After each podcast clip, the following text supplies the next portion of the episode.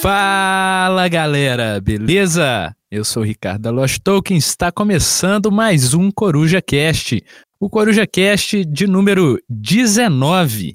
E hoje nós vamos falar sobre jogos pesados e o peso dos jogos. E comigo temos aqui hoje Biscoito. E com certeza também o arroba do Boi Pesado, né? Só queria falar que eu vou denunciar vocês pro Aya, que fazer um pai de família gravar depois das 10 da noite é crime de humanidade.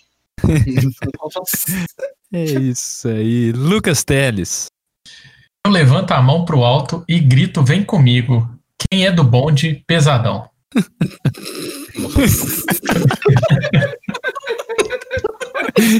Eu não recebo pra escutar essas coisas do Teles. Por quê? Brunão.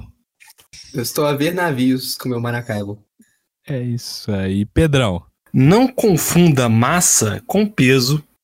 Boa. Já dizia o seu professor de física do ensino médio. É isso Exatamente. Ou quilograma por quilograma, força. Ou a grama Ou... pelo grama. Vocês vão ficar roubando minha frase, é isso então. É isso. Eu só queria entender que é isso. Rafa, eu tenho uma coisa para dizer para você. Who's bad? E Rafael Coelho. O peso é relativo, a massa não. Aí sim. Mas e se não colocar unidade? Aí é bananas? Não. não.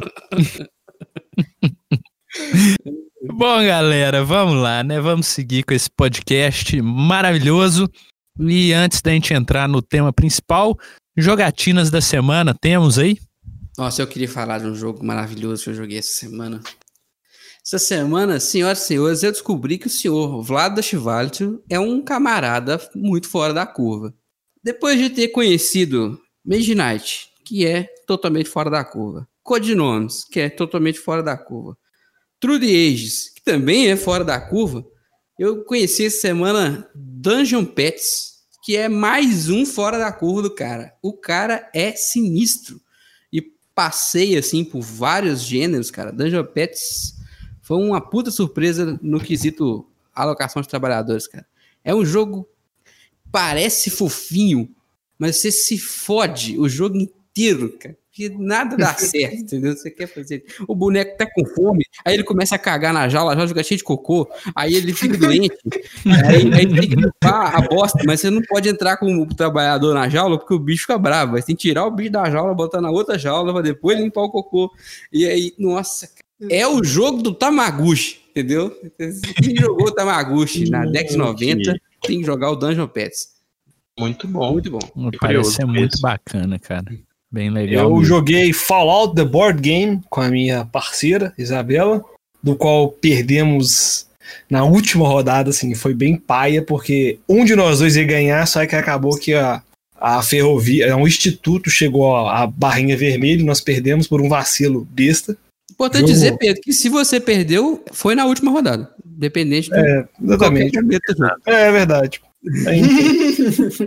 Realmente. Teve também Exploding Kittens, né? Que não pode faltar aqui, que é um joguinho rápido, bem bacana, sobre gatinhos que explodem. Muito bom. Muito bom. Atirei o pau no gato versão BG.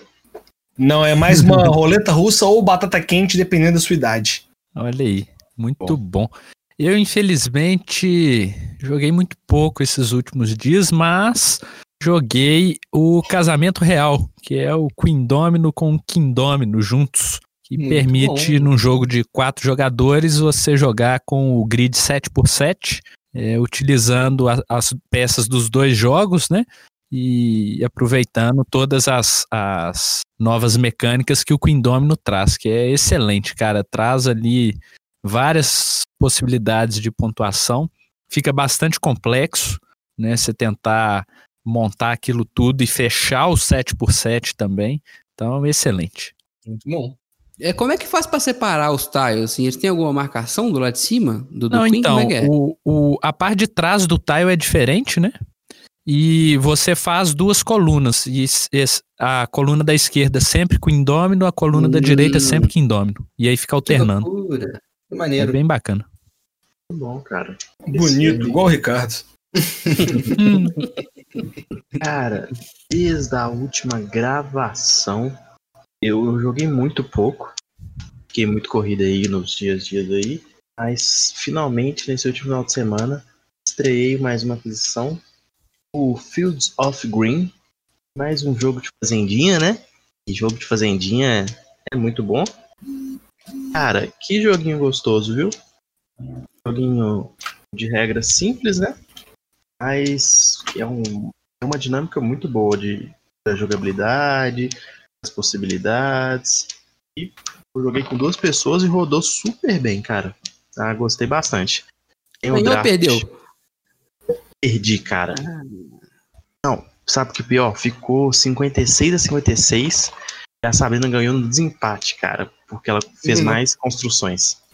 Cara, eu vou te falar que Field of Green é um jogo muito, muito legal. Ele é um daqueles jogos que foi bem subestimado aqui no, no Brasil, infelizmente. A parte boa é que você encontra cópia no preço barato, mas infelizmente é um jogo que poderia ter popularizado mais, porque o jogo é muito legal. Ele, tem, ele é meio amarradinho assim, tem uma disputa legal. Você estiver jogando com três. A partir de três pessoas já tem um dedinho no olho. Acho que vale muito a pena. Fields of Green ter na coleção de todo mundo. Porque é um jogo fácil, que dá pra você usar ele para apresentar para amigos e dá para divertir bastante. Ele parece ser legal mesmo. Tô vontade de jogar ele. Pô, é muito bom, cara. As cartas deles estão do tamanho daquela do Power Grid, né? Quadradinha. Cara, se é, não me é engano, é do tamanho da do Arves, eu acho. Não, é menor que a do Arves. Pois é, é a do Power Grid, então. Eu não joguei Power Grid ainda. Que? Ah, não. Como assim, cara? Rafael vendeu antes. Ah, eu tenho ainda. Ele tem, Power Grid eu não lembro, não. A da Maria gosta muito. É, Power Grid é o amorzinho, o xodózinho. Ó pra você ver, né? A gente, tem gente que começa com Catan, tem gente que começa com Eldritch Order, a gente começa com Power Grid. Eu, eu acho que o Power Grid ele funciona. Funciona pra, pra começar, assim. Hoje, inclusive, semana passada a gente foi jogar Power Grid, ela tá assim, eu gostava desse jogo mais. Eu tô achando ele meio bobo. E Olha agora, só. De construção de rota, ela prefere o Brass. Com razão, né? Brass é. Brass é jogando. Eu quero ver o dia que vocês vão jogar um 18 x juntos. E aí acabou, filho. Eu acho que. É, é, eu não sei como é que vai ser, se ela vai curtir ou se ela vai achar trabalho. Mas no Brass ela pirou. Acho muito bom. É um caminho sem volta, hein? Oh, mas voltando pra jogatina aí, cara, eu acho que eu não joguei nada desde o último podcast. Eu acho que, eu, pelo que eu tô me lembrando, tudo que eu falei na jogatina no último podcast realmente foi as últimas coisas que eu joguei que o bicho tá pegando no mestrado e aconteceu uma coisa no mundo dos jogos aí que se chama Fall Guys, que eu tô jogando Isso que eu ia pra lá, você tá jogando Fall Guys, né? Uhum. E também quando eu chamo, chamo o pessoal pra jogar, ninguém vem jogar comigo, aí eu fico triste. Ô, oh, eu tô uhum. jogando, cara, depois da gravação nós vamos jogar um Fall Guys. Então, tá não, não, não, tô falando board game. Ah, Fall Guys, Fall, Fall Guys jogam comigo, mas board game não. Board é... game ninguém vai. Shame. Cara, se for rolar no Playstation, eu arrinho porque eu ganhei de graça esse jogo esses dias. Não, ninguém, ninguém tem Playstation é, aqui não. Só show. Skin, cara. Show, show, Meu amigo Thiago Stocco tem. Thiago, me adiciona na pecinha lá depois. Ele mencionou na Steam esses dias. Tem certeza que ele tem Playstation? Ele falou no grupo lá outro dia, esses dias agora. Tudo bem, tudo bem. Beleza. Só pra fechar a jogatina, eu joguei com os ouvintes e eu descobri uma coisa. Eu tava numa partida com o Diego, o Theo, o Bruno e o Thomas de El Grande. Nós estamos jogando o grande todo dia, praticamente. E eu descobri que eu sou péssimo jogador de controle de área. Não tem como, cara. Os caras fazem 150 pontos, eu faço 40. Falei, o que, que tá acontecendo, que cara? E para surpresa de todos, não é o Thomas que ganha, não é o grande. É o, é o Bruno, geralmente. Também perdi no projeto Gaia duas vezes pro Thomas, que já virou rotina. Só pra fechar a jogatina aí, pra não falar que não tem um passeio! Jogo. É, meu filho, é, tá pior que o Bayer. Isso aí. Beleza, Otelli, você falou de sua jogatina?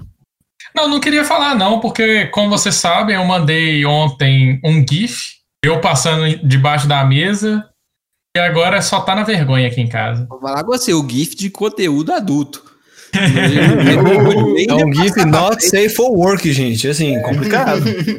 Não poder nem divulgar o GIF no grupo dos do nossos ouvintes, porque tem uma regra lá que é a primeira regra é que não pode pornografia, né? E o Teles quase nudes.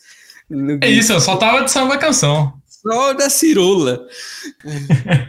o cara manda uns 100 minutos domingo, 4 horas da tarde, aí não tem jeito. É foda. Aí foi puxado. Beleza, então, muito que bem. Vamos para o nosso tema principal aí, falar um pouco sobre jogos pesados ou peso dos jogos também. É, e eu acho que é uma boa, um bom ponto de, de de início aqui a gente falar o que, que define o peso dos jogos, né? Eu posso fazer um parênteses aí? Hum. Hoje de tarde eu olhei na- no BGG como eles definem a classificação de peso. Ah, então tem Apesar de acordo hoje. com eles não estar claramente definido. Porque é uma coisa subjetiva, né? Exatamente. Aí eu deixei aqui, a tradução tá meio livre, meu inglês tá uma porcaria, tá? Mas de acordo com o BGG, é, é uma combinação de um ou mais fatores como o quão complexo é o livro de regras, quanto tempo leva para jogar, a proporção de tempo gasto pensando e planejando suas ações, a sorte envolvida no jogo, quanto tempo você deve pensar para melhorar a sua chance de ganhar, a habilidade técnica necessária, o tempo para aprender as regras e quantas vezes você precisa jogar antes de sentir que entendeu o jogo. De acordo com Caramba. o BGG. Então, Então, beleza, gente, foi isso. Até É. semana que vem. Abraço, gente!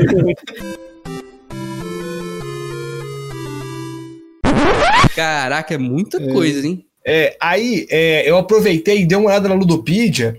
É, a galera tem muita gente que compartilha desse mesmo desse mesmo opinião. Apesar de que algumas classificam assim, ah, mas é, euro para mim é médio para cima, e a minha trash é leve para baixo. Apesar de eu discordar veementemente disso. Hum.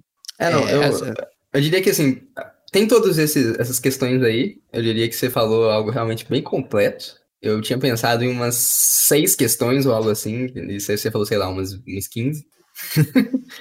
Mas eu diria que é algo bem, bem subjetivo mesmo. Porque pessoas diferentes têm dificuldades com coisas diferentes. Óbvio. Concordo. Ni- É, e, e também o que você sente com o peso, que você tem ali. Vamos voltar. Vamos retomar o qualia aqui, né? O que que você vai ter ali como classificação inerente de um jogo pesado, para você, às vezes, pode ser um sentimento diferente de outra pessoa. Uhum. É, porque, por exemplo, sei lá, uma- o que que eu acho que leva o Mage Knight a ser muito pesado? Na minha opinião, tem dois fatores. Um deles, com certeza, é o tempo de jogo. O fato dele ser tão longo torna a experiência muito pesada, e eu acho que nenhum jogo muito longo vai ser leve, até porque ninguém gosta de jogar um jogo. Tipo, velho, como é que você vai ficar, tipo, sei lá, imagina se uma partida de pega em seis durasse três horas. Não faz nenhum sentido, né? Me lembrou Munchkin? Será por quê? Bem lembrado. Mas bem acho que o problema do Mantic é o dedo no olho também, né? Que é alonga muito a partida. Cara, pra mim, se ele fosse dedo no olho e durasse 10 minutos, tá tudo certo. O problema é Uhum. durar 3 horas. Twilight não, Munchkin. Aí Um- uma, uma rodada de Munchkin é muito engraçada. Mas É. depois da, da Olha. vigésima rodada talvez não seja mais tão engraçado, né? Você tá de vontade de enfiar um caco de vidro no olho, mas tudo bem. Mas aí também, pra outras pessoas, cara, pode ser que, por exemplo, pra alguém seja. Tem muita gente, por exemplo, que acha os jogos do Vital Lacerda muito difíceis. Mas, Uhum. cara, jogo do Vital Lacerda, você tem geralmente uma ação na sua rodada. Às vezes você tem duas ações na sua rodada, sabe? Enquanto tem outros jogos que você tem que gerenciar, sei lá, 10 coisas diferentes no- na sua rodada. Tipo, você tem 10 pontos de ação, como por exemplo o caso do Tikal, por exemplo. Hum. É, Mas é pra- eu sinto que nesse caso, Bruno, a, a complexidade do Vital tá em outros aspectos, né? Não na. Sim, sim, não, é. é, exa- exatamente, é isso que eu tô tentando dizer. Que existem várias, vários tipos de complexidade. Complexidade não é um ângulo de unidimensional. E a gente tá usando uma métrica unidimensional. Vai de 0 a 5 ali no BGG, Uhum. sabe? É. O, Que pe- é o ruim, pessoal tá- né? É, exatamente. O pessoal tá, tá pegando uma parada que tem várias dimensões diferentes e botando numa métrica unidimensional. O que é, É. é- é ruim, mas é bom porque é simplificado, né? É bom pela É, pegando isso que o Bruno falou, de acordo com o BGG, é leve, médio leve, médio, médio pesado e pesado, né? Seriam as Uhum. cinco subdivisões. Isso que o Bruno falou é tão subjetivo que, por exemplo, é, há uns 20, di- 15, 20 dias atrás, é, eu chamei meu irmão para jogar Puerto Rico comigo com a Isabela. Para mim, Puerto Rico seria um leve, um médio leve, um leve médio, assim. Meu irmão médio, achou- Médio leve, É um por leve, meu irmão achou o jogo, tipo assim, tanto quanto complexo. Eu falei, ah, Daniel, é a primeira vez que você tá jogando e tal. Mas assim, é realmente subjetivo. Primeira vez que você vai cair com o jogo, você pode realmente tomar um susto. Ou não, né? É, eu acho que tem muita questão de, de curva de aprendizado aí também pro jogo, né? Uhum. À primeira vista pode parecer pesado, mas depois para aquela pessoa já vai virando algo leve, como o exemplo que o Rafael deu no início aí da Estela, que já acha que, por exemplo, o, o Power Grid já não é lá assim um jogão tão, tão complexo e cheio de, de detalhes, né? E quanto, por exemplo, quando eu joguei é, esse fim de semana agora o, o King Domino com o Queen Domino com a minha irmã e uma amiga dela, e, e a Jéssica também, a, as duas, né, a minha irmã e a amiga, é, ainda acham um jogo um, um, tanto quanto complexo, né? E um jogo que é bastante simples para nós aqui, que já estamos uhum. acostumados, né? Uhum. Sim, sim. É, é, atrelando com o que o Bruno falou, é uma coisa que durante o tempo, o que a gente tinha citado lá no, nas notas dos jogos, que é que durante o tempo a gente vai reavaliar esses jogos e a gente consegue diminuir o peso dele, é, levando a nossa experiência, né? Eu acho também porque tem a ver com o parâmetro, né? Você imagina assim, é, você nunca jogou nada, então você chegou e jogou o Porto Rico, puta que pariu. Isso aqui é muito mais difícil que Banco Imobiliário. Esse deve ser o jogo mais é. difícil do mundo. Beleza? Exatamente. Aí você acha o Porto Rico é o jogo mais difícil do mundo. E aí, um dia você jogar viticultura. Você fala, pô, esse aqui também é muito complicado isso aqui. Aí, aí seu irmão te leva pra jogar Motainai, aí você derrete seu cérebro e tem um AVC. Aí você vai ter que procurar um hospital, porque, entendeu? Eu acho que tem a ver com o teto. Vocês falaram do Vitor Lacerda mais cedo, eu acho que também tem o background da pessoa, do quesito assim. É como leitura. Sabe quando você está acostumado a ler um autor? E aí você começa a ler quase no piloto automático? Porque você sabe o jeito que ele escreve, sabe as hum. nuances. Eu com Stephen King. É, é, faz, eu não sei se você tem isso também, mas é que você começa a ler um autor que é muito diferente. Igual assim, eu não sei se vocês já leram alguma coisa de Lovecraft, assim, mas ele escreve eu. de um jeito muito peculiar, sabe? Então, nos hum. primeiros hum. textos você vai travando, né? E de repente você tá fluido. No, no board game é assim também. O seu primeiro jogo do Vital vai ser uma surra inacreditável. Vai ser um coro incrível do jogo em cima de você. Mas aí, quando você joga o próximo jogo dele, você já tá acostumado. Você sabe, ah, esse aqui vai ter ligar com 35 coisas aqui. e, e é, isso vai acontecendo, né? Seu background conta muito pro peso. Sim, sim, sim. É. É, é, é, igual, eu diria que tem jogos que, só pelo fato dele ser tão diferente, como foi o caso do Barrage, por exemplo, cara, que o primeiro, nossa primeira experiência foi, velho, eu não tenho a menor ideia do que eu tô fazendo. É. tipo assim. Não. Pelo fato dele ser muito diferente, sabe? Não, ele, não, ele não se parecia com os outros euros pesados que eu tinha jogado antes. Enquanto algo tipo é, Cidade do Zombrão, pra mim, cara, foi o jogo mais fácil do mundo eu já tinha jogado 18x, eu achei aquilo ali, velho. E já tinha jogado muitos é, alocações de trabalhador. Então, tipo assim, pra mim aquilo ali é uma simplificação das duas coisas. Uhum. É, vira, vira um 18x for dummies. É, é, é, tipo assim, a, a, parte econômica dele é mais simples que o 18x e a parte de alocação de trabalhadores é super simples. O, a complexidade dele tá na soma das duas coisas. Só que como eu já tinha um background bem forte nas duas coisas, tipo assim, eu joguei as duas primeiras vezes como se eu soubesse o que eu tava fazendo. Bom.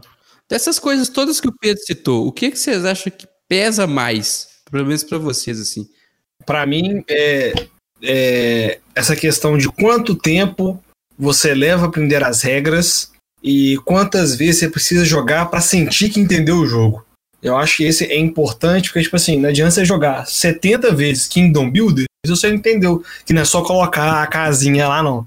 Você vai ter que entender que no fim você tem que colocar as casinhas para no final você fazer ponto com as três cartinhas que tá aberta. Entendeu?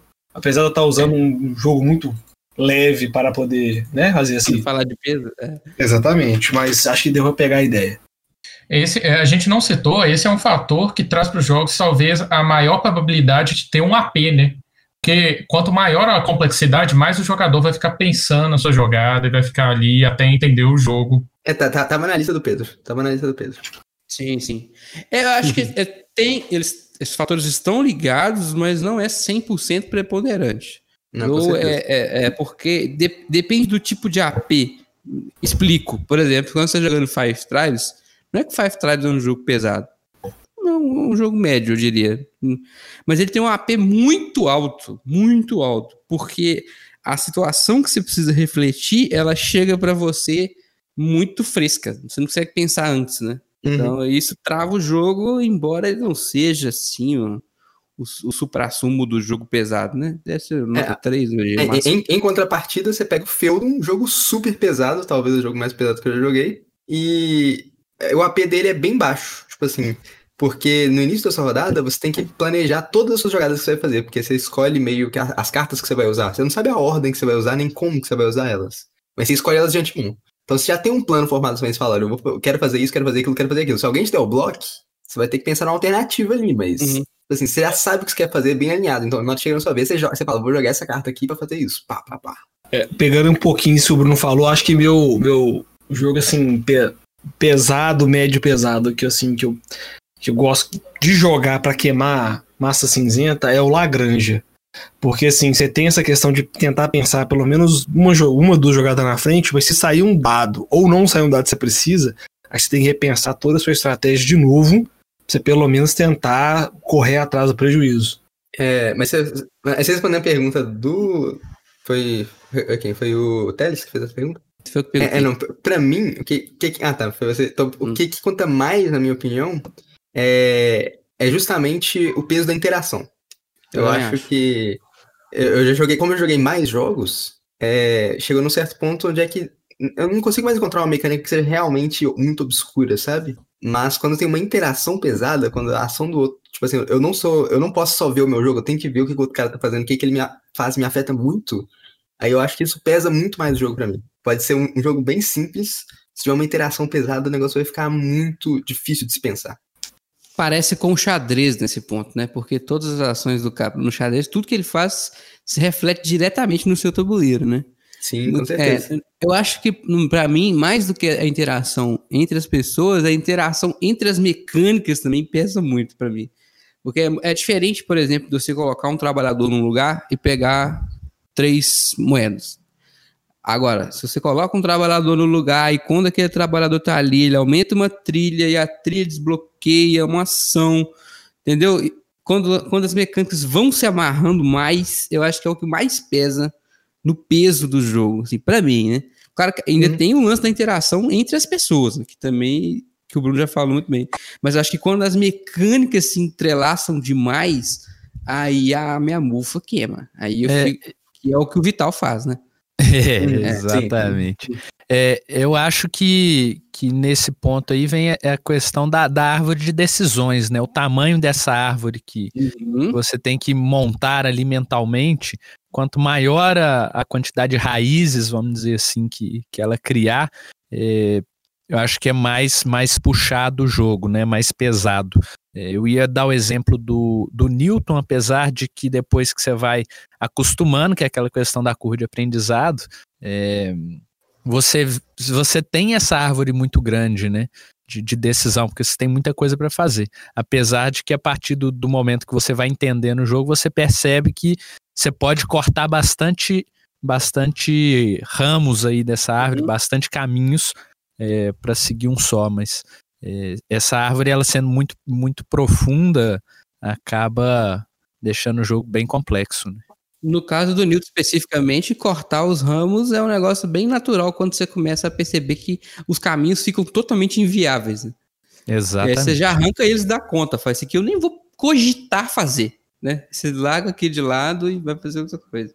É, não, aí, aí também cria outra complexidade, né? Porque, tipo, se for aberto demais, você tem a opção de qualquer ramo, nada realmente importa. Mas aí quando é, o jogo começa a incluir certos ramos pra você, aí meio que ferra o rolê, né? É verdade. Tipo, você é obrigado, você pensa, não, eu queria fazer aquilo, e você vê que você não pode, porque às vezes alguém te deu um bloco, então, sabe? Tipo, você, você começa a procurar outras opções, e aí você vê que não tem, aí, você- aí entra um, um grande AP ali, um grande rolê do que, que tá acontecendo. Mesmo, verdade. Eu tava pensando numa coisa, não sei se vocês concordam comigo.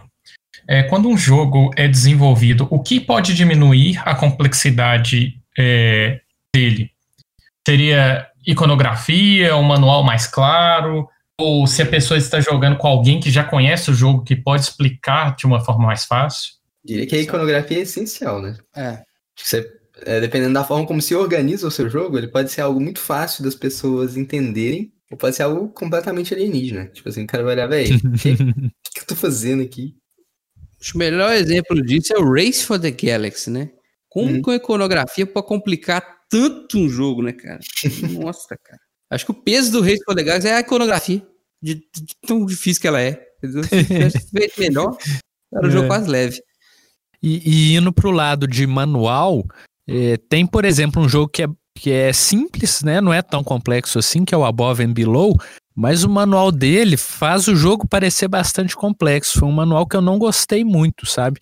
É, ele é muito pequeno, mas ele não explica as coisas bem detalhadamente. Ele não tem um fluxo legal. Então ele, ele deixa o, a impressão de que o jogo é complexo, mas aí na hora que você né, consegue entender o que está ali, você vê que na verdade é um jogo simples. Então, um manual bem escrito também ajuda nessa questão. Eu fiquei pensando antes, quando o Pedro leu os, os parâmetros, ele passou pelo manual de regras, né? Quão, quão complexo o manual é. E, a princípio, eu estava achando que seria irrelevante, mas agora, conversando com vocês, de fato, às vezes o manual dá uma puta impressão ruim, né? Ou muito boa também, do jeito que ele é escrito. E, por exemplo, a Fantasy Flight tem mania de fazer três manual pro mesmo jogo, né? Você tem o manual, aí você tem o guia de referência, aí você tem o índice de, de sei lá mais o que. E isso atrapalha pra caramba a jogatina, que você tem que ficar consultando toda hora. Você vai no manual, ele manda você no outro. E fica um emaranhado de regra na sua cabeça que atrapalha tanto que só atrapalha e não ajuda nada, sabe? Só, só dá peso. É, eu tenho dois jogos da Fantasy Flight aqui e eu concordo 100%. E o pior é o seguinte: é, tem, tem coisa que, se, é, se estiver no manual, tem como se fosse. É, sobrepõe o que o manual falou. Então, se o guia de regras fala uma coisa e no manual fala outra, o que tá no guia de regras vale mais do que no manual. Você fala assim, velho, puta que pariu. O que, que você tá fazendo, né, cara? Você me ajuda. Tipo é isso. É. O, o Mage Knight tem três manuais, mas por necessidade mesmo, né? Eu acho Ele... que não tinha como o cara condensar aquelas regras do Mage Knight num lugar só, né? Uhum. Simplesmente não, não, tipo, não dava. O Mage Knight é as regras do primeiro jogo, ou seja, uma versão meio que simplificada de todas as regras ali, um apanhado bom, né? Aí tem a regra bem detalhada, geral, pra você consultar qualquer coisa, você quer saber tudo. E tem as regras das expansões, que você não necessariamente tá jogando com ela. Já que nós falamos da Fantasy Flight, uma questão. Os euros são mais pesados que os Ameritrash ou vice-versa? Olha aí, polêmica. Hum. É polêmico, né? Polêmico. Cara, eu acho que depende muito do jogo. É, eu não acho que é uma questão tão simples, não. Porque os Ameritrash tem muita exceção. Sempre tem exceção demais. Sabe? Embora o, o fluxo de jogo seja relativamente mais simples, na maioria das vezes, é muita regra, é muita exceção. O boneco, se ele andar na diagonal, ele anda uma casa menos, ele andar pra. Entendeu? Eu acho que ele tem pesos de forma muito diferente. Você não acha que. É, olha, por ser uma coisa subjetiva, o Ameritrash tem o, o, bonequinho, alguma coisa, uma iconografia mais bonitinha. É, então, ele deixa o jogo mais leve em si. Você vai é, se distrair durante o jogo. O euro já é mais estratégico, você vai ter que sentar e pensar. Eu acho que o Ameritrash tenta, é, ele tende a ser menos complexo. É, eu acho que tem que assim, o Ameritrash ele traz outras complexidades, né? Diferente que a gente está acostumado. É, então, acho que tipo assim, tem essa, o Rafael falou de da fluidez do jogo, tem uma fluidez de ações, né? Eu tenho que andar para chegar no local para atacar. Aí você vai ter as exceções. Aí são importantes pensar, mas também tem é, uma, uma, complexidade que pode gerar um estresse também que poucas vezes são considerados, que é a interação com as pessoas, né? Que os Ameritrash geram isso de uma forma mais intensa que os euros, uhum. né? Uhum. Então acho que tem outro tipo de peso, né? Então pensa um Battlestar Galactica, que é um jogo diplomático. O peso dele está na diplomacia, de você saber conversar, de como você vai conversar, de como você vai manipular as pessoas que estão na mesa, né? Eu, eu também acho também. que ele tem um peso de exceção também, de regra, assim, o Battlestar tem um manual de 30 páginas, cara. É um jogo. Não é, eu não acho que é um jogo fácil, não. Um jogo pesado. Até por tempo longo, né? Assim, ele tem. O TI que o Bruno falou aí, pô, pesadíssimo. Um jogo pesadíssimo. Uma hora para explicar o jogo. Você tá louco. Uhum. Aí vem aquela questão que eu te falei, né? A gente fica tentando medir peso numa escala unidimensional para coisas completamente diferentes. Exatamente. É, exato. Talvez o ideal fosse aqueles gráficos do futebol de PlayStation 3. Você lembra aqueles gráficos de radar? Você, uhum. Porque você poderia medir. Se eu lembro de não, algo de futebol. Certamente não sabe o que eu tô falando. Mas imagina um gráfico de radar. Entendeu? Aí teria várias categorias. Né? Tipo assim, é tempo de jogo, emaranhamento das regras. Uhum. É, são muitos, muitas categorias de peso, né? Para se pesar uma coisa, né? Uhum. É, e, e, dentro desse de, de Ameritrash tem o que o Biscoito já colocou aí, mas tem essa questão também da, das decisões, né? Tem alguns jogos que, é, principalmente os cooperativos, eu acho que tem muito disso, de você ter que tomar as decisões para conseguir chegar no objetivo final do jogo ali. E em alguns casos também pode trazer um, um peso para o jogo, né? É, de você ter que pensar bastante, ainda mais quando tem interação com, a, com, com outras pessoas, é, na decisão que vocês vão tomar, né? Uhum. Ah, eu queria deixar algo bem claro, porque a gente tá falando de peso aqui no sentido mecânico da coisa, né? Porque igual This War of Mine é muito pesado emocionalmente. É verdade. Aí é outra métrica de peso, né? Exatamente. This War of Mine é um soco na cara dos sentimentos. Puta merda. Vai, vai É falar que o jogo desse não é pesado? Você tá louco. É aquela coisa, mas eu diria que é pesado em outra semântica já. Já, já sai tanto que eu falo, não. É, já, já é uma escala totalmente separada. É. Mas eu diria até que ele tem algumas exceções também, assim. Sim, sim, sim. Aquela história que a gente já falou das regras muito complexas, né? Uhum. Vocês não acham que a regra complexa ela pesa mais pro explicador do que pro jogador, não? Sim, de... Tem diferença disso? O peso para quem vai explicar o jogo, quem, quem vai jogar o jogo? Cara, isso que eu ia falar agora. Eu acho que tem pesos diferentes. Porque você tem o pesos, é, in- vamos dizer assim, apresentação do jogo, que pode ser amenizado dependendo do, do que você já tem de conhecimento de jogos tabuleiro, e tem o peso do, da execução do jogo, né? Então, Ameritrash. É, eu acho que o peso das regras fica mais para quem vai explicar o jogo, porque o cara tem que ler o manual e falar. E tipo assim, quem vai jogar vai pegar a ideia geral e quando se colocar frente à situação de exceção, vai consultar o cara ou consultar o manual. Concordo. E, e, tipo assim, é, é- é- essa de apresentação, se por exemplo, você jogou é, o, o Eldritch Horror uma vez, tá? Você tem aquela aquele empecilho primeiro. Mas depois você jogou cinco, seis vezes, esse peso não existe mais. Você já sabe as regras, você já acostumou. Então, sei lá, eu gosto de pensar Mas mais não é no- assim pra no- todo jogo, não?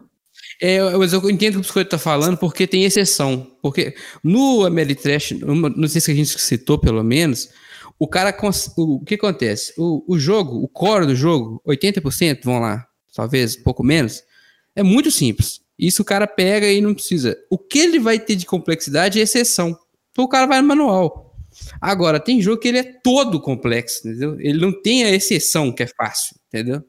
Aí Exato. A dificuldade tá mais no executar do que no aprender, né? E no, Uhum. no outro, quando a regra, que é muito difícil, a execução é mais fácil, né? Tem essa barreira que o Biscoito falou. Eu diria que é uma curva é, logarítmica, entendeu? Ela sobe assim, depois ela vai estacionando. É, é, não tem, é, realmente tem. Não, como é que é a curva aí, Rafael? Logarítmica. Meu Deus. Muito bom. Ai, meu Deus. Bom, mas vocês fizeram pensar numa coisa que eu não tinha pensado, né? É, porque eu falei do 2xx aqui, né, cara? 2xx, você pega um manual de duas páginas. Você lê ali o que é pra você fazer. Super simples. Na teoria, simplérrimo. Pois é. Mas vai jogar. Vai jogar. Não é mais tão simples. É, o peso saiu da- da- do âmbito do conhecimento, né, e foi para o âmbito empírico. Né? Falei, Beleza, absorver é fácil. Agora vamos executar isso aqui. Aí é que É, da mesma outro forma do tipo de- xadrez mesmo que você falou. Tipo assim, né? Aí você chama o, o Yoga de Cisne. Hã? Execução Aurora. Puta Nossa. que pariu. Corta, Não, o corta. que tá acontecendo? Ah, O que não, tá corta acontecendo? isso aí. Ah, não, Não, não, 10h48 da noite, na segunda-feira. Caralho. Eu não resisti, cara. Desculpa. Ai, meu Deus. Ô, Jeová. Oh, mas é, acho que a gente já, já destrinchou muito aí sobre o peso dos jogos e os jogos pesados. O que, vocês têm aí pra me falar sobre os jogos pesados assim? Jogos pesados. Um cara. Raver, 10 quilos. É outro tipo de peso. Outro tipo de peso É, também. outro tipo de Kingdom peso. Builder Big Box. Mas, coisa, mas é peso ou Esse é massa? grande. Esse é grande. Peso ou massa? pesado. Fica aí a questionamento aí. É, aí tem até a questão grande. Isso é volume. Isso é volume. É, se- nesse caso aqui no Builder é volume. O Ricardo ia perguntar um negócio aí. Não, eu ia fazer uma, uma pergunta antes da gente entrar nos jogos pesados. É, todo jogo racha cuca é pesado? Pra mim, sim. Mas eu diria que tem, tem gente que provavelmente não vai sentir tanto. É, eu, É, eu acho que ser pesado tem a ver com o nível de esforço que você precisa fazer para executar aquilo, Exato. né? Associando isso do ponto de vista físico, né? Por isso que a gente chama de peso, né? É, Quando você associando isso a um objeto, né? A força que você precisa fazer para levantar aquele objeto é proporcional à massa dele, né? Então eu penso que isso tem a ver com o jogo também. Quanto mais força você precisa fazer para o jogo se mover, mais pesado ele é. Embora a comparação física não seja Muito físico, muito físico. é, certa, né? Mas é, Ficou bacana. é por aí. Não, foi bom, foi bom. A Gostei, é gostei. boa. Continue aí que você chega num lugar bom. Meu Deus. Mas é, cara, mas eu acho que. que Não, peso continua aí, tá continua muito... chega num lugar bom e inércia, cara. Hoje, hoje tá é isso aí mesmo. Hoje tá bom o negócio aqui. Hoje tá pesadíssimo.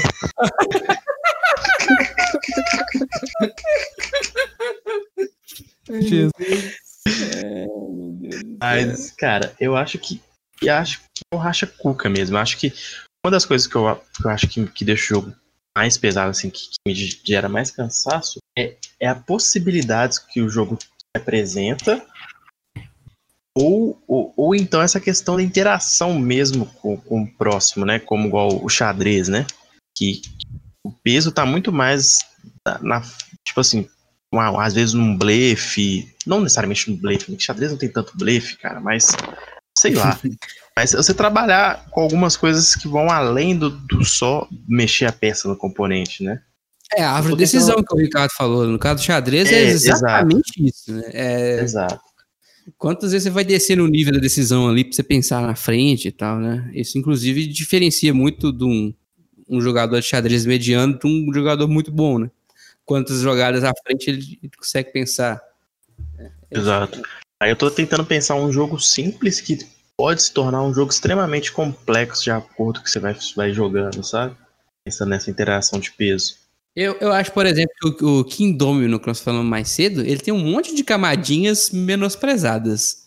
Assim, é- ele é super simples, um jogo facílimo, mas se você for jogar um contra um, por exemplo, ele tem uns elementos bem legais, cara. Vou te falar que o King Domino é pesado? De jeito nenhum. Não tô falando isso, não. Só tô dizendo que ele tem mais camadas do que parece, entendeu? Quando Então, esse, tá é, esse é o mesmo caso do. Kingdom Builder, cara. Também, também. É, sim, Hum. sim. O Kingdom Builder, tipo assim, se você só olhar as regras e começar a jogar sem, sem contemplar o mundo estratégico, tipo assim, você simplesmente vai falar, ah, isso aqui me dá mais ponto, eu coloco minha casinha aqui. Beleza, isso aqui me dá mais ponto, eu coloco minha casinha aqui. Beleza, você coloca ali onde é que deu mais ponto. Aí a próxima carta que você saca não te permite colocar no lugar onde é que você gostaria que te dá mais ponto. Aí você se fudeu. O que você tem que fazer? Você tem que se preparar para todas as possibilidades de carta. Se você não fizer isso, você automaticamente está tomando um risco que é completamente desnecessário. Muito bom. É, e não é uma camada óbvia, né? Eu Acho que tem uns Não. pesos ocultos também, né? Você diria que o peso é relativo em relação aos jogadores que estão jogando? Vê- Olha que pergunta capciosa. Não, Veja bem. certeza. Porque se são duas jogo, pessoas, sim. é, duas pessoas novatas jogando Kingdom Builder, não vai fazer diferença nenhuma isso aí que o Bruno falou a princípio. A princípio, né? Pessoas novatas no hobby em si, tá? Então, aquele peso é relativo, né? Todo mundo achou tranquilo e tal. Ah. E aí, de repente, você começa a jogar com alguém mais experiente e toma uma sova. E você começa a perceber é, entranhas que você não tinha percebido antes, né? É, É, é. é um critério subjetivo, né? Então, É. ele é totalmente dependente de quem tá julgando ele. Sim, com Tinha, certeza. tinha até uma galera aqui, tinha um, um. Eu não lembro quem que foi que falou, cara. Foi um ouvinte nosso que tava falando. Ah, eu joguei Terra Mística aqui, eu achei super fácil e tal. Aí, aí Nossa. eu, perguntei pra ele: quantos pontos vocês estão fazendo?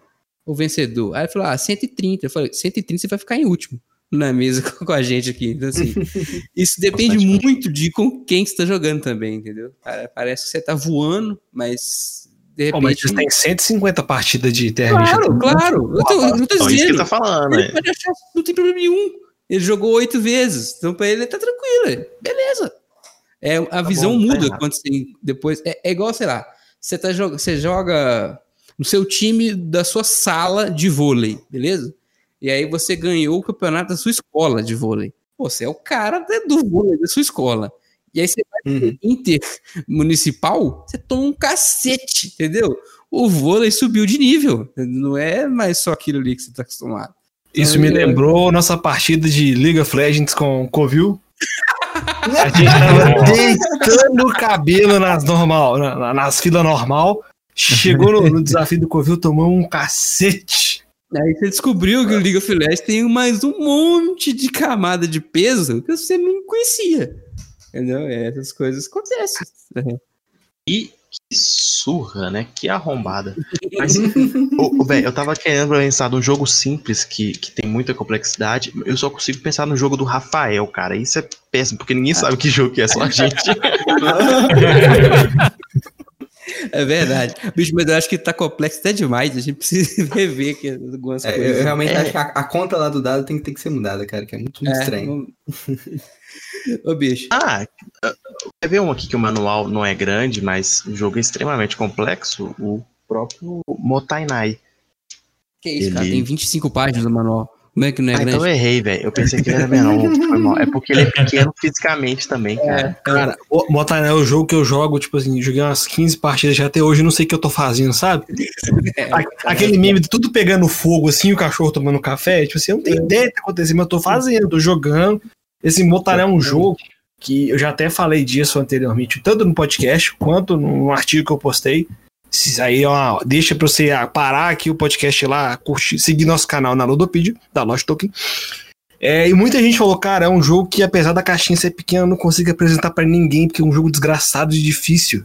E realmente, velho, eu já joguei esse jogo um tanto de vezes e mesmo assim, falo, velho, o que que tá acontecendo? É sinistríssimo, sinistríssimo. Ele é um. Eu lembrei de um exemplo aqui, que eu acho que pode ser o que você tá querendo. Ele jogou Hum. Oni- Onitama.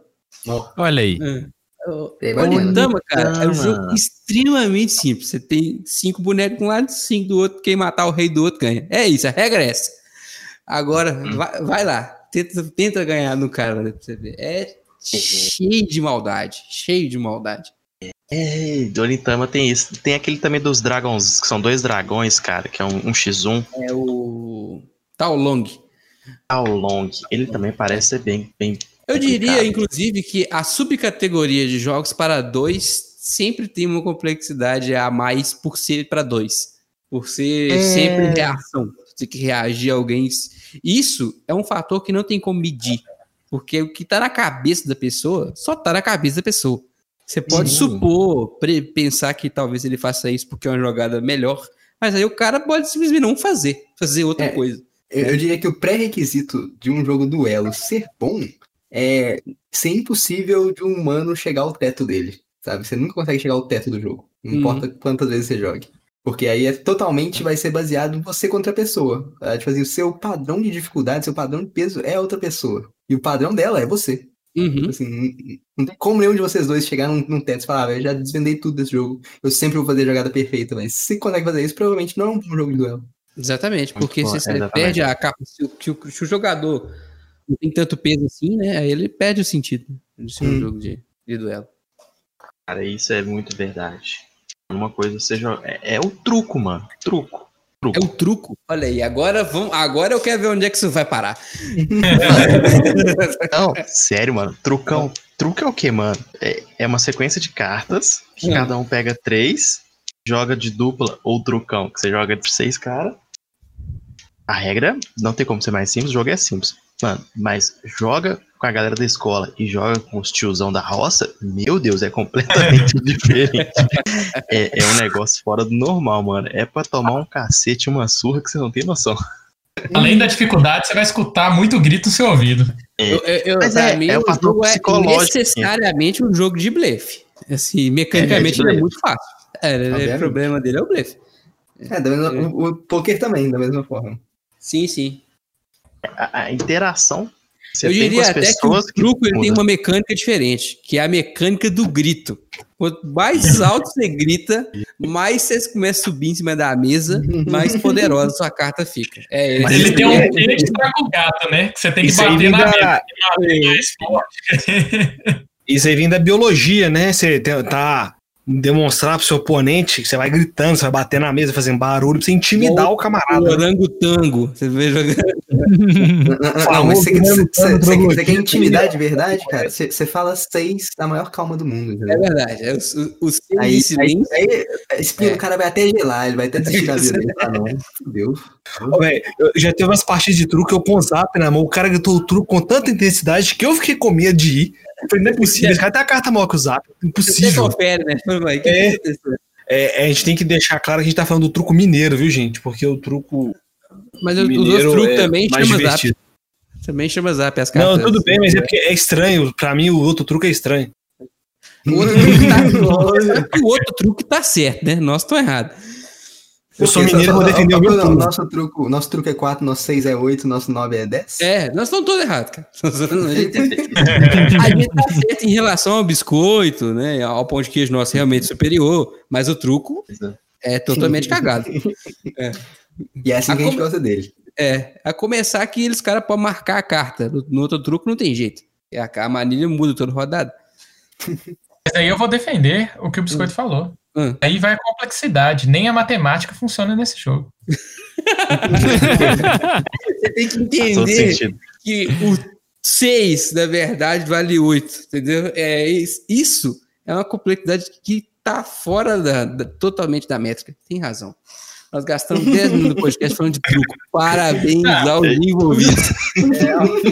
A- Agora eu vou, eu vou voltar pro assunto e lançar uma pergunta para vocês. Aham. Olhando para a coleção de vocês, Hum. a sua maioria, vocês escolheram o jo- os jogos presentes nela pelo seu peso? Hum. Não mesmo, cara. Eu tô longe disso. Ah, não pelo peso, mas eu Não diria que peso. eu gosto dos pesados também. Eu, go- eu gosto dos pesados especialmente, cara. Eu diria que Uma até- coisa eu posso afirmar: a Sabrina gosta do pesado. Cara, Nossa,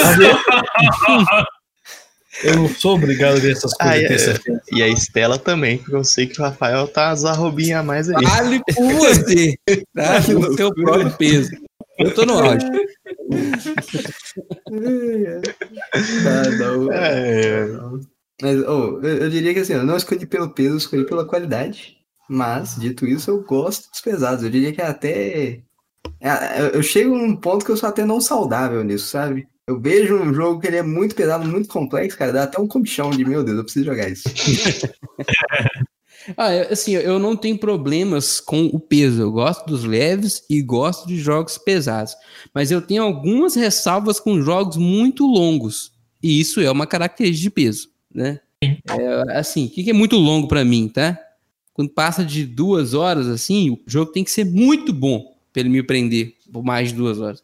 Algumas raras exceções são o Twilight Imperium, Twilight Struggle, né? Mas sim, eu acho que o tempo é o fator do peso que mais me incomoda. Então, assim, se o jogo for extremamente longo, eu, eu passo. A não ser que ele seja extremamente bom. Não, cara, pra mim, se eu sentar por menos de três horas, eu fico até triste. É, mas eu posso Ah. jogar duas partidas de uma hora e meia, entendeu? Não tem problema. Ah, não, sim, sim, sim, sim. Mas eu acho que, tipo assim, tem que ter a questão recompensa pro tempo que você vai dedicar ao jogo. Concordo. Então, tipo assim, é, você jogar um camel up uma hora e meia já é muito pra mim. O Bruno, joga- 15 minutos já é muito. É muito, mas Com mim. Mas assim, eu acho que depende da recompensa que o jogo vai te dar, velho. Você jogar um, um Twilight Imperium 6 horas é prazeroso, mano. Você adora jogar aquele jogo, você nem percebe. A- Até um Eldritch Horror, cara, que a galera tem aí umas contradições, mas é, a gente ficava 3, 4 horas jogando Eldritch Horror e a gente ficava pi- pilhado, né, velho?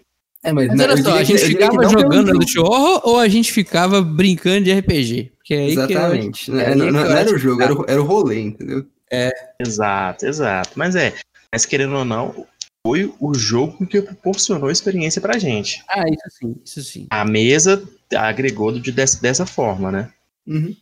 Mas, cara, é, é isso. Eu acho que, mano, você fala aí que jogo não demora. Se o jogo for bom, o Bruno Goff falou que jogou, dedicou, sei lá, 15 horas da vida dele pra jogar um feudo. É, se valer a pena, vamos lá, né? Só que é cada vez mais raro eu conseguir 15 horas pra jogar um jogo. Inclusive, eu tô de olho num jogo aí que chama The Colonists. Não sei se vocês já viram falar. Ele é um jogo extremamente longo, sabe? Ele se passa em três eras muito longas. Mas aí o, o criador, como ele pensou nessa coisa, você falou cada vez menos o pessoal tem, sei lá, sete horas para dedicar uma partida. Hum. Ele deu formas de você, você pode jogar só uma das eras, o jogo acaba relativamente rápido. Você pode salvar o jogo, tipo, você pode jogar uma das eras, e aí depois vocês guardam, tipo assim, na, na próxima vez vocês vão começar de onde é que vocês pararam, sabe? Aí vocês podem fazer, tipo, o jogo em duas, três sessões diferentes. E eu acho que essa é uma uma boa alternativa, sabe? É algo que eu achei bem legal. Tem até um Kickstarter que eu achei muito interessante, é algo nesse sentido, do criador do Root. Um novo Kickstarter dele aí, que tá, rolou tem poucos meses. Talvez já tenha mais alguns meses, porque foi antes da quarentena, né? Não sei. Mas. Quarentena é um Mas- lapso temporal, né, cara? A gente não sabe tá, Exatamente. né? Eu não sei mais quando que foi, mas aconteceu. O, criador do Root fez um o novo jogo dele, o próximo jogo dele, né? É um jogo onde é que ele promete que cada partida vai ser totalmente diferente. Não porque o setup é variável, mas porque a forma como acabou uma partida vai mudar a forma como vai começar a próxima. Tipo assim, por exemplo, sei lá, numa partida o reino dos coelhinhos perdeu, entendeu? Assim, foi destruído. Aí na próxima partida ele vai começar destruído e aí, tipo assim, tem um, todo um rolê de como é que a próxima partida vai acontecer, entendeu? É tipo um Legacy sem ser Legacy, porque Bem vai, interessante vai- isso, vai cara? desenvolvendo pra sempre. É da hora demais. Nossa, ô desgrama, não para de comprar jogo, não. Vocês falaram desse negócio do tempo, eu lembrei, por exemplo, por que, que eu gostei tanto do Dungeon Pets que eu falei no começo? Porque ele é um jogo que ele tem uma capacidade, assim, de te levar pro tema muito legal. O tema é muito bem amarrado, a mecânica é muito boa, muito, muito entrelaçada. E a partida dura 90 minutos, cara. Isso é fantástico. E você não tem a sensação de que o jogo foi capado, né? Porque às vezes o jogo, você joga o jogo e parece que ele terminou antes do que devia. E nem que ele foi esticado, que também é ruim, né? Quando você parece que você tá fazendo a mesma coisa nos últimos quatro turnos, né? Uhum. foi timing perfeito, assim. Isso, isso é o que eu acho foda num jogo. Eu, eu acho, por exemplo, o, o Brass roda em, sei lá, vamos lá, numa mesa que todo mundo sabe as regras, 90 minutos? 90 É, 90 minutos. minutos, duas horas. É, é, duas horas, vai lá. Uma hora pra cada era. Pô, que isso é, é duas horas de deleite, cara. Acho que se o Brasil durasse quatro horas, eu já ia ficar meio, opa, não vai acabar não, entendeu? Acho que o tempo pra mim é um, é fator muito que pesa muito pra mim na hora de decidir. A complexidade das regras é até prazerosa pro, pro meu gosto. Eu gosto quando elas amarram. Eu gosto de ter que tomar a decisão difícil, né? Isso faz Uhum. parte do, do entretenimento, né? Da diversão, do, do envolvimento no jogo, eu diria até. Você se sente ali dentro. Mas o tempo realmente eu acho que é um trem que me incomoda demais. Ou, mas. E os jogos pesados, cara? A gente começou falando aí, mas. O que, que você pensa de um jogo pesado? Tipo assim, você, vocês gostariam de ter na sua coleção mais jogos pesados? Vocês acham que. Você gostaria que vocês eles vissem mais mesa? Gostariam que. O que, que vocês pensam aí dos jogos pesados, cara? Acho que a primeira coisa que tem que ficar bem clara é que isso parece que tem muita gente no hobby que discorda, é que o jogo ser pesado não faz dele melhor. Isso é a primeira coisa que eu penso do jogo pesado. Tem gente que acha que para ele ser bom ele tem que ser pesado, e isso é um vacilo inacreditável. Eu gostaria que eles fossem mais é, acessíveis, eu diria, até financeiramente. Os jogos pesados são bem- meio caros, assim. Não sei se isso é uma constante, mas eu tenho essa sensação. Gostaria de jogar eles mais vezes do que eu jogo, mas eu gostaria que eles fossem menos gourmetizados também.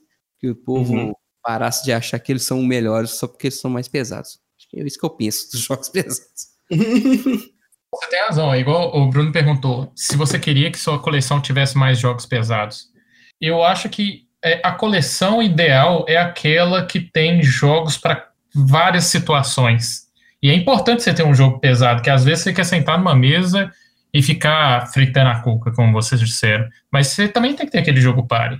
Então, aí. Descontrair, aí- alguém aí não chegou você tem que jogar. É, não, mas eu, eu gostaria de dizer que isso aí é a sua opinião, porque eu acho que não tem um jeito certo de fazer uma coleção. Acho que é mais importante do que você falar qual é a coleção ideal, é você que decide isso. Ah, não, isso com A coleção certeza. ideal é aquela que tá no seu coração, cara. Não, aqui tá na sua estante. É, Pode ser É, também. n- n- não comam seus board games.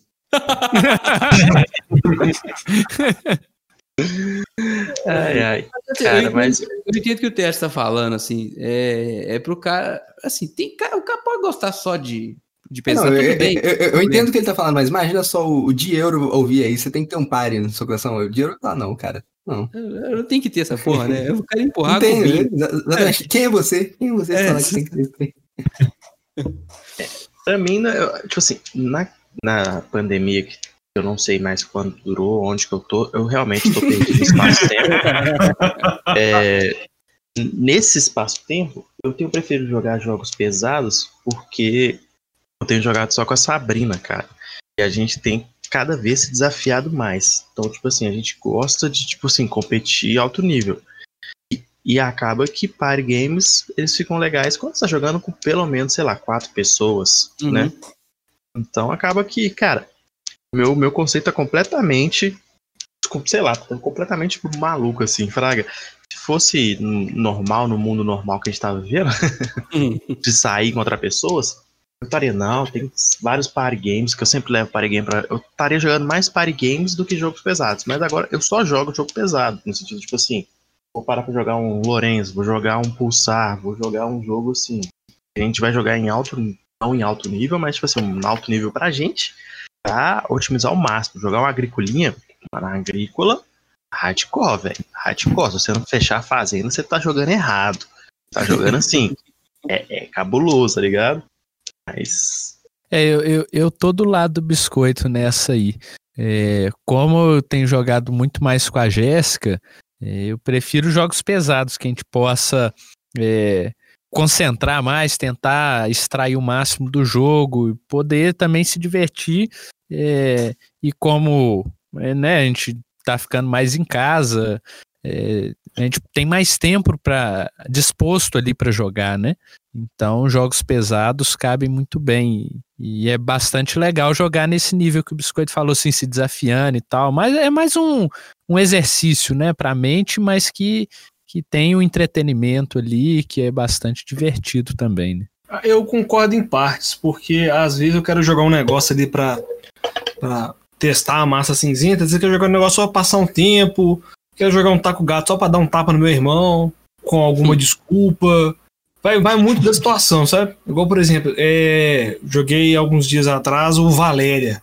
Cara, Valéria é um jogo muito legal. Muito, muito legal. E eu gostei, apesar de demorar um pouco, eu gostei porque é um jogo legal pra passar o tempo. Você vai criando outras, estra- outras estratégias.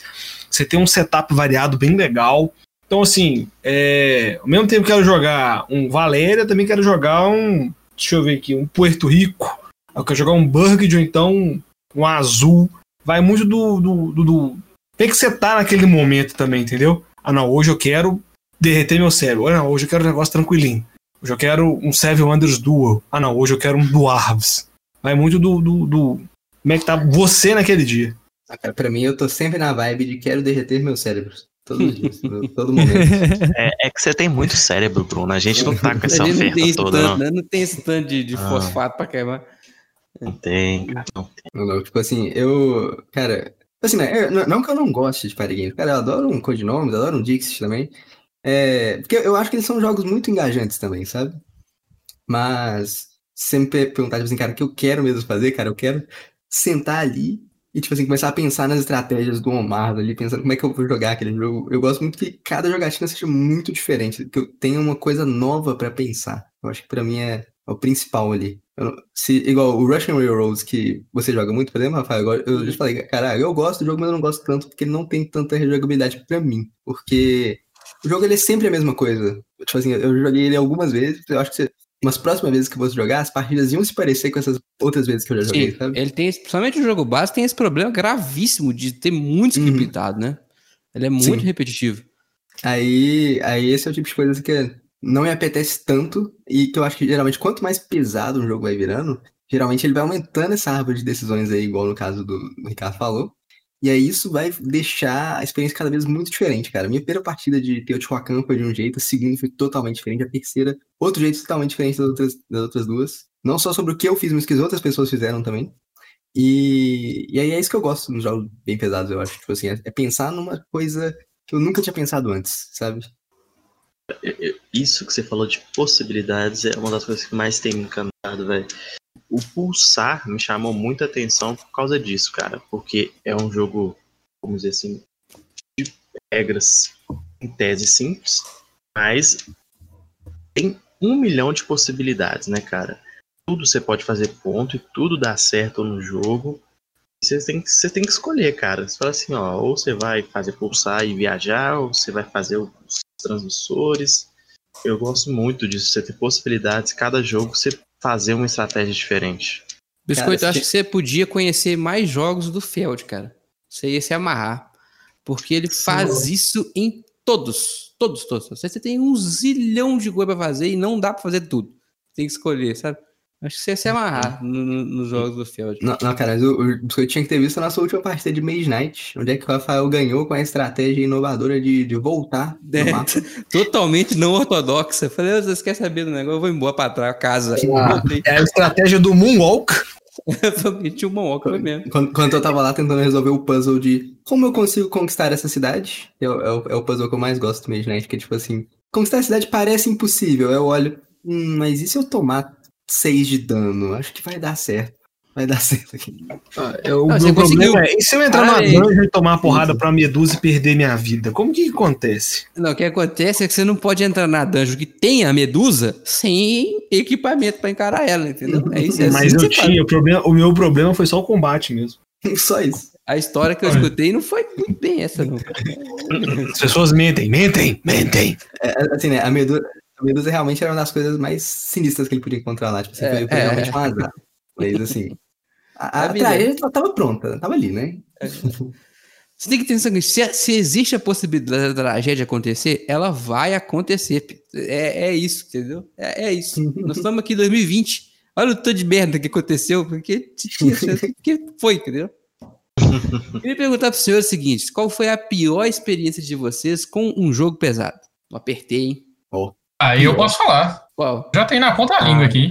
Ah, Não, Jogar Terra Místicas com vocês já com 50 partidas jogadas, tomar um couro, não entender o jogo. Até hoje você tá Nessa- era é- o é- Barcelona contra o Bayern. É isso. É, Eu diria que o Telles foi muito injusto, porque eu e o Rodrigo estávamos jogando pela primeira vez naquela partida também. Então, tipo, metade da mesa era novatos. Ah, que Até isso, mais, cara. metade. Três, três de, de cinco. é, Mas é, tinha você e o Beto, né? Então, assim. É, que jogamos bastante vezes também.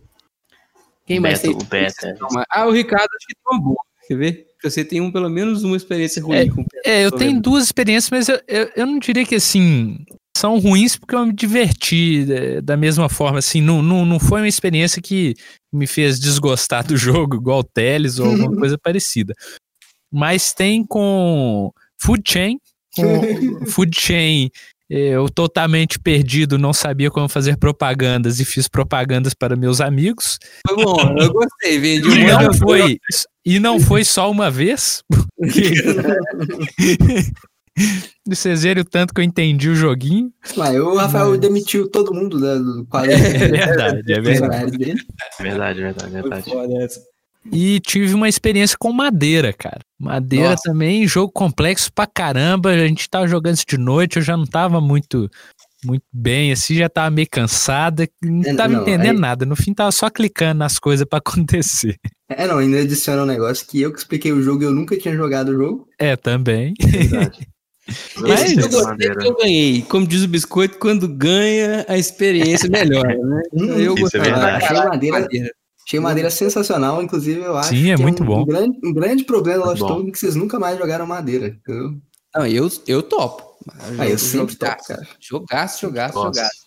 Eu achei que você ia falar do CO2, ô, Ricardo, do manual do É CO2. verdade, é verdade. 15 dias seguidos. Aí tem, tem muita história, tá vendo? É, esse, Verdade. esse do CO2, cara, pelo amor de Deus. Aí já foi de novo, a gente começou a jogar, era à noite já, né? Então Ah, é. não, não, não prestamos muita atenção no manual, vacilamos uma vírgula e tava jogando o jogo de uma forma que ele ia durar pra sempre. A gente desistiu, era duas horas da manhã, achando o jogo uma bosta, porque não fazia sentido nada, e na hora que a gente viu foi uma vírgula no manual. É, triste. Minhas experiências com jogos mais pesados, assim, que não foram legais de primeira, foi At the Gates of Loyang. A primeira vez eu achei uma merda, porque eu me fudi de verde e amarelo, como dizia minha afinada avó. Ah, mas é loyal é pra se fuder mesmo. O jogo é, é. jogo. É E né? a Isabela, a Isabela me zoou até hoje, mas a minha primeira partida de Five Tribes não foi tão divertida assim. A Isabela me zoou até hoje que eu tava jogando com má vontade, mas eu não tava, porque, tipo assim, sei lá, velho, eu acho que eu pensava toda a estratégia, ela lá mandava os bichinhos, eu falei, caralho. Aí eu ficava um tempão ali, porra, o que que eu vou fazer? Não, Aí a primeira não foi legal, mas ainda quero jogar de novo pra tirar esse gosto ruim da boca. Loyang eu joguei de novo, a segunda vez foi, foi legal, porque aí eu vi que você ter aquele cliente que é recorrente não é tão interessante assim. Lo- Loyang tem onde? No Yucata? E o Kata tem o Loyang. Ah, bacana. Inclusive, lá no, lá no Yukata tem o Terra Mística. Eu descobri isso esses dias agora. Tem lá e tem no BG também. bacana. Bem legal. Cara, eu não consigo pensar num jogo complexo eu tive uma má experiência. Não, cara, eu pensei em uma aqui agora. Não vai. É, acho que a minha pior, minha pior, eu diria a única má experiência que eu tive com um jogo pesado foi o Gugong, cara. É, ele, ele, ele tá quase, ele, ele é um médio pesado ali, né? não é, não é super assim pesado não. Mas a gente foi jogar muito tarde da noite, eu expliquei pra galera o jogo, também sem nunca ter jogado o jogo. E, sabe, o meu erro foi que chamei as pessoas assim, eu precisava de alguém pra completar a mesa, chamei um amigo, e esse amigo não, não é tão assim inteirado de board game, sabe? Uhum. E, e assim, ele, ele é muito bom em joguinhos, tipo assim, ele já jogou Terra Mística, ele, ele jogou muito bem e tal. Mas aí eu acho que ele não se deu muito bem com esse jogo específico. E aí, do meio pro final, ele se sentiu desestimulado. E aí ele foi aquele jogador mal-humorado, sabe? Que fala, ah, velho, eu vou jogar qualquer coisa porque eu tô perdendo mesmo. E aí, cara, isso pra mim torna qualquer mesa desagradável demais, sabe? Se alguém é não tá se ruim, divertindo, se alguém tá, tipo, sendo assim, mal-humorado, fazendo as coisas, velho, dá vontade, velho, eu nem chamo mais a pessoa, sabe? Porque, pô, velho, por que, que você tá sentando na mesa se não é pra se divertir, sabe? É, isso é foda. E é, é- é um problema que vai além do jogo, né? Porque a Uhum. pessoa. É, não, não, de forma alguma é do jogo. Você falou dessa experiência aí, não é um jogo pesado, mas rolou um negócio mais ou menos parecido, foi com Eldritch Horror. Um amigo meu super empolgado, queria convidar uns amigos dele da faculdade pra jogar. Isso foi antes da pandemia, viu, gente? Só pra vocês saberem, tá? Aí chamou esses, é, chamou esses dois caras random pra jogar, eu fui lá, montei a mesa e tal, expliquei tudo. Baixei um... um, um tem na Ludopedia uma dinâmica de rodada, expliquei tudo, mostrei que não sei o que. Cara, tinha um cara jogando com tanta má vontade, mas tanta má vontade, teve uma hora que ele simplesmente levantou e foi embora. Eu falei, porra, a galera divertindo Ah. aqui, o, o- esse amigo meu e o outro brother dele mó divertindo, o cara até fazendo vozinha quando ele lê os negócios, assim, sabe, bem é, role player mesmo, assim, o outro pegou e foi embora, o cara mexendo no celular, não prestava atenção em porra nenhuma, eu falei, velho, não chama esse cara pra roda não, de novo, pelo amor de Deus. Vulgo experiência Cyclades, né, cara? Isso é muito ruim mesmo. Ah, comigo foi Terraform cara. Uma vez eu joguei uma mesa de Terraform vou falar contigo. Eu queria. Sei lá. Enfiar o caco de vidro no olho. Ah, eu sei lá, eu preferi, como já disse lá no grupo, tobogã de gilete. Porque. Nossa senhora. Não, sacanagem. Tobogã de gilete é, é só com Game of Thrones, Trono de Ferro. É, não, eu lembro que você tava mó animado, você assim, não, velho, que é, o pessoal, todo mundo falando de Terraformado, eu te falei, ah, cara, eu joguei, achei mais ou menos. Ensino, tem, tem ali no TTS, falei, não, beleza, vamos lá jogar. Aí foi isso aí que vocês já com detalhes. Aí, hoje vocês conhecem quem é o Coelho. Culpa de- desse momento. Cara, eu, eu acho que o único que eu posso falar que eu tive uma experiência ruim em relação a peso foi o Taverna, que eu tive que ler o manual, compreender e explicar para as pessoas entenderem. E isso ficou mal ainda. Miseravelmente. Então, missão. Exatamente. Eu acho que ah, ficou ruim por causa disso, porque eu, eu não sabia explicar para as pessoas, o jogo ficava completamente, muitas vezes, compreensível e a experiência ficava ruim, né?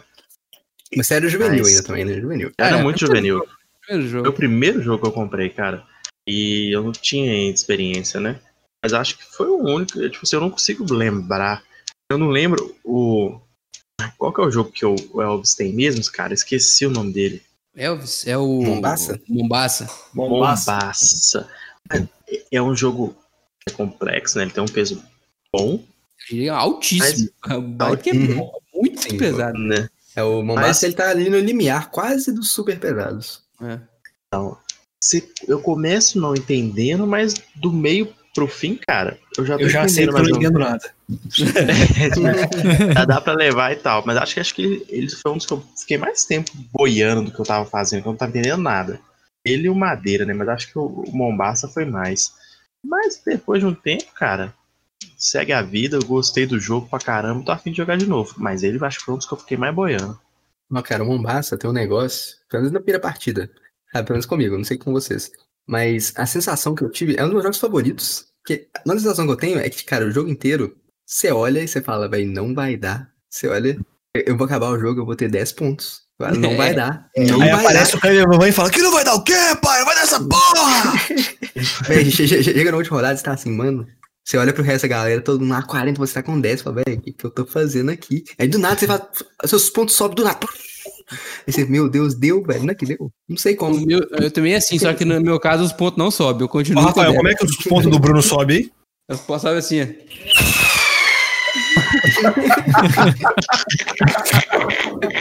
É tipo o Rooster Railroad, né, velho? De repente você tá ali, você tá com 10 pontos. Ó, tô com 158 pontos, que legal. Nossa, o Russell Railroads é muito isso, né, cara? Essa Russian sensação que o Russell, o Russell Bolts passa é incrível, cara. É, agora vão perguntar pra mim né, depois no podcast que diabo de jogo é Russian Bolts.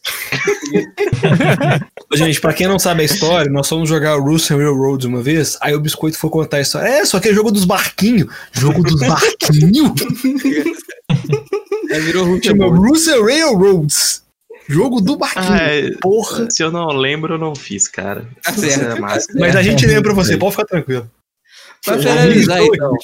Pra fechar com chave de ouro, seu jogo mais pesado favorito. Veja bem, não é o jogo que eu sou o melhor jogo pesado, é o jogo mais pesado que você gosta. Entendeu o que eu quis dizer? Sacou? É, tá, tá- tá- tá bom, só- mas não precisa da coleção não, né? Só o mais pesado que você gosta. você gosta, é. Ah, tá não, beleza, beleza. Quem vai começar? Vou, vou com o True the Ages. True the. Ages é- Boa pedida. Boa Bacana, pedida. bacana. Um jogo espetacular e realmente muito pesado. Uhum. Cara, Onde que tá eu- a complexidade do True the Age, hein? Agora, vocês falar dele, eu tô pensando aqui. O que, que é mais complexo no True the Age? Eu acho Fora o é- bookkeeping, É, Eu acho assim, tirando, o tirando o bookkeeping- bookkeeping que não existe no aplicativo, graças a Deus, É. é, tem o detalhe, você tem que meio que conhecer já as cartas previamente, eu diria, e da interação pesadíssima. Ali eu acho que a gente só jogou uma vez, né? Eu acho que eu joguei com você só uma é, vez. sim, sim. E a gente Eu jogou joguei uma sem vez só. guerra. Então, mas a gente jogou sem guerra e sem a última era, tá, gente? Se a gente for jogar de novo, você vai ver que o jogo cresce exponencialmente. Que a partir do momento que o coleguinha faz guerra contra você, ah, meu querido, o negócio muda de figura. O negócio muda de figura de um jeito. É um jogo foda e pesadíssimo, cara. Pesadíssimo. Cara, jo- um jogo pesado, assim, que eu, que eu curti bastante até hoje é o Cavaleiro de Magé.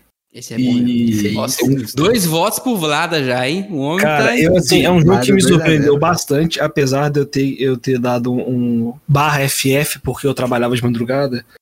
Assim, Mage Night foi um jogo que me surpreendeu bastante, ainda quero jogar de novo. Acaba logo pandemia, hashtag, para poder tirar esse ranço na boca e, e te jogar com o Troll Tazdingle de novo. E eu quero, eu quero botar ele na mesa mais vezes, cara. A única, única dificuldade de botar o Benjai na mesa é só a duração, na minha opinião. E a mesa também tem que ser muito grande. É verdade. A própria mesa é um empecilho. Bicho, a minha mesa aqui de casa tem dois por um. E quase não coube o Mage Night. Com Não. três jogadores. É, eu fui casa a... é daquelas mesas que estende, sabe? É. Você puxa ela assim, ela estende. Ela... Você tem que dar uma esticada nela. Vai Não, eu tava falando com a Isabela que eu quero no apartamento a mesa grande, só que não sei se vai caber. Aí eu pensei nessa mesa igual o que o, o, o Bruno falou. Porque tem jogo, velho, que precisa. O Fallout que não tem tanto. Tem, tem mais é componente, custou a caber na mesa aqui, porque você tem que deixar as caixinhas aqui do, do, do insert pra pegar os negocinhos pra ficar mais fácil, ocupou muito espaço. O Mage Knight foi coisa pra caramba. O Eclipse também, eu acho que foi me pegar umas seis mesas de boteco pra completar a mesa do Teds. É, não, chegando Cara, no final da, é da pandemia, cara, eu vou comprar um insert aí da Ludo 3D. Pra Olha a- a- isso! acelerar, o, Olha. acelerar o setup e o jogo do Mage Knight, cara. Aproveitando que o Bruno deixou a deixa, não deixe de conferir o catálogo da Ludo 3D. Confira lá no Instagram, arroba Ludo3D. Produtos de qualidade excelente. Temos inserts, é, rolador de dados, card holders e muito mais do que vier na sua imaginação. Entre em contato com arroba Ludo3D. Tá rolando hoje, dia 17 de agosto, começaram um sorteio lá, dá uma conferida lá. Inclusive, Muito. Pedro, a- o precursor, eu acho, aí da, da Ludo 3D, né? Foram a, foi a gente quando a gente fez os portaizinhos pra incrementar nosso Eldritch Horror, né, velho? Exatamente. Portaizinho Verdade. muito legal. portais que surgiram com o Rafael e ele deu-me de presente. Sou feliz com isso e agradeço por tu- tudo que o Rafael me deu. Sou feliz e agradeço por tudo que Deus me deu. Jogo Pega a Bacana. referência aí, editor. Pega a referência aí. Exatamente. Foi um material de muita qualidade. Nessa aí o tio Ricardo mandou muito bem. Muito bom. Muito bom. Vocês não responderam minha pergunta, só duas pessoas Exatamente. responderam. Eu, eu- Olha, o meu é Food Chain. Oh. Boa escolha. É, Boa escolha. diferente. Plotter. Oh, inclusive o Pedro Ah. Mas já respondeu, então beleza. Toca o Toca o bar, toca o bar. Cara, é, é porque é difícil você. fa- Qual que é o jogo mais, com, mais complexo que você mais gosta? Assim, se for pegar jogos pesados, acho que o que eu tenho mais vontade de jogar o tempo todo é o Pulsar 2849. Mas os mais pesados que eu joguei, que eu mais gostei, foi o Kanban. Esse é Nossa. pesadíssimo. Esse é pesado e lindo. Perfeito, cara. Muito bom. Aí, cara, já tivemos dois votos aí pro Vlada. Um, Um pro, voto pro Vital. um, um voto pro Vital e um pro Splotter, né? É, eu nem sei quem foi o autor do, do Futiente. Deixa eu ver na caixa aqui. Não sei se tem o nome. Ah, tem aqui, ó. Clayton. O nome dele é Clayton. Design Ioris. Ah, mas eu não vou falar esse nome aqui nem fudendo. Clayton. Fala que é Clayton. Ioris Varisca e Sim, é. Domen. Aí o alemão tá claramente calibrado, né? O, o cara é o cara que chegou preparado de Dark, né? É, você vê que gastou tudo. É, né? pra você ver. Lá. Deixa eu falar assim, eu só joguei ele uma vez, mas é um jogo que eu acho que eu gostaria mais cada vez que eu jogasse. Eu acho que é o Feudum, cara. Feudum, que é um jogo que precisa aí, você ganha, você ganha crédito na faculdade se aprender a jogar ele, sabe? Faz sentido. E, e- e a jogatina também é bem longa, mas eu, eu imagino que a jogatina corte, tipo assim, pela metade do tamanho, igual eu falei, já que a nossa partida durou, tipo assim, umas 8 horas. Eu acho que joga em 4 se todo mundo souber jogar e não começar às 10 da noite.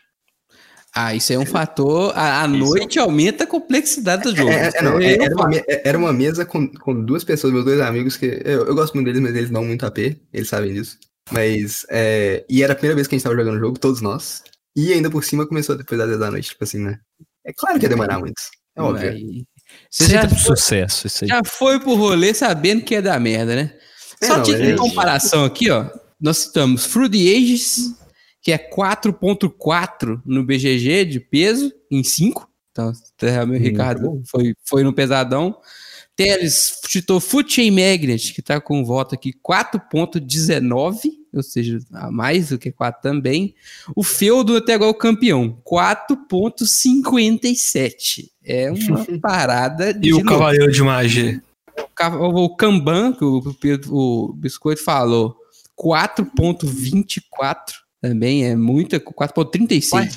Terceiro. De onde você tirou esse E 24? Cavaleiro de Magé. Eu escrevi, eu escrevi Cavaleiro de Magé. Não achou Cavaleiro de Magé. O Midnight achou. Midnight é 4.30. Oh. Pesado, tudo pesado. Muito bom. Cara, agora eu vou fazer uma Cara, pergunta sabe que o Rafael não respondeu ainda, né? Então, você não vai deixar eu falar. Ah, é. Então Não, eu falou galera, até o próximo episódio.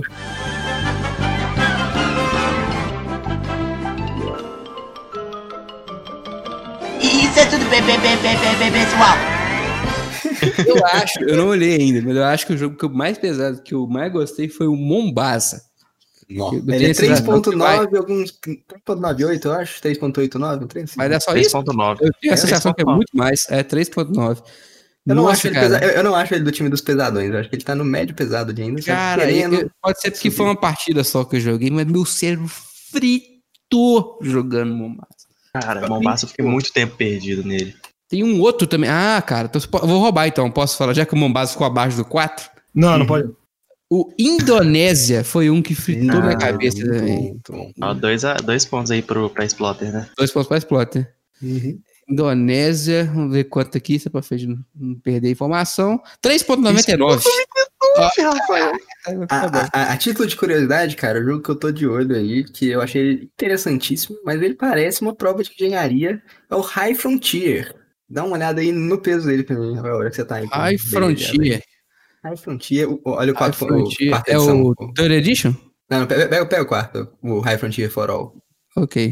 High Frontier. É o 2020, hein? Ah, não vai. Uhum. 4,81. Aí você conseguiu. Aí você foi mais longe. Ai, É, não, Não, esse é o jogo que eu tô de olho, cara, mas realmente parece uma prova de engenharia, te falar. É tipo, Ah, espaço, o espaço é complicado, cara.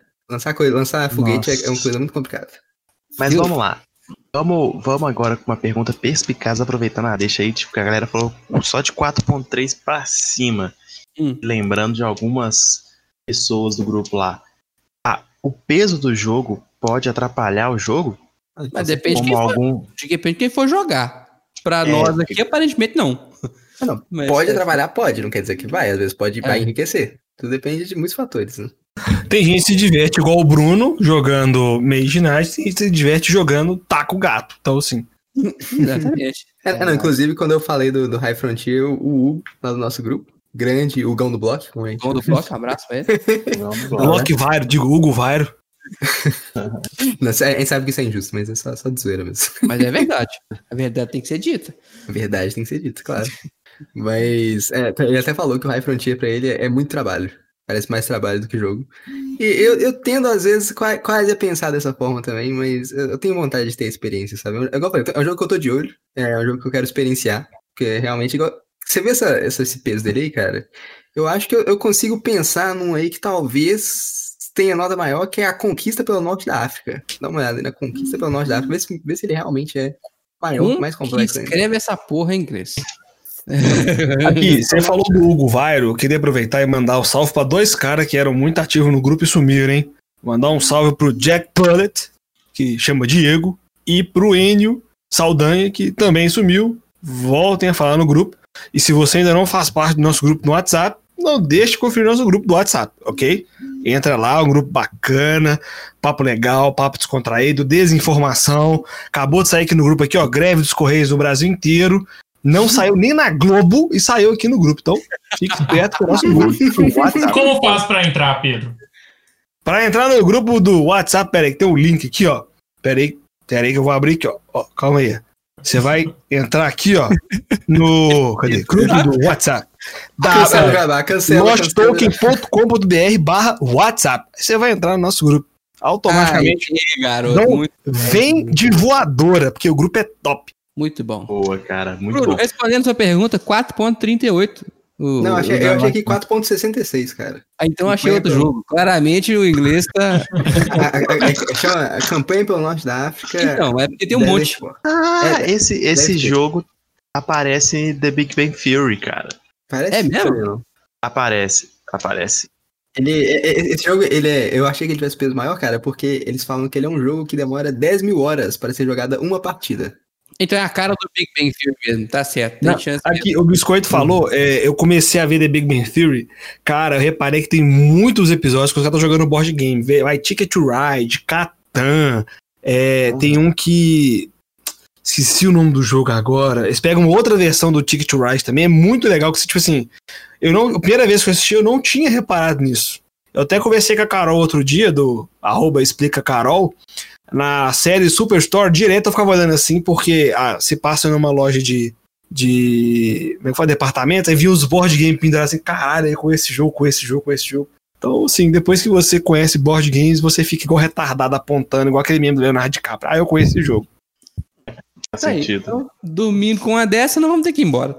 Ô, não, Tá posso, posso fazer mais uma pergunta? Vai lá. Você, você perguntou aí pra galera quais os jogos mais pesados que o pessoal mais gosta. Eles, que tal? Então vou, vou tentar voltar um pouquinho então. Qual o jogo aí que você diria que é o médio pesado, que, é, que tá no peso ideal ali, assim, pra você, assim, que você acha que ele, ele não é tão complexo, mas ele também não é tão simples ali, que tá no, no seu limiar, sabe? Assim, que você diria, ah, isso aqui é um médio pesado pra mim, mas é do jeito que eu gosto. Aqui, o- Terra Mística. Terra Mística. As coisas falou Terra Mística. Já tirei de todo mundo aí, já tirei de todo Ó, mundo. já, já, ó, primeira resposta certa, vamos lá, Ó, eu, ficaria, eu ficaria entre Lagranja e Puerto Rico, Bruno. muito bom, muito bom, gosto muito desses dois, inclusive, eu diria que o sapo. o- o- é, é quando você tá comendo aquela. aquela o risoto, aí ele tá com a cremosidade certa, a crocância certa, tempero certo. Hum, É o banquete Odin.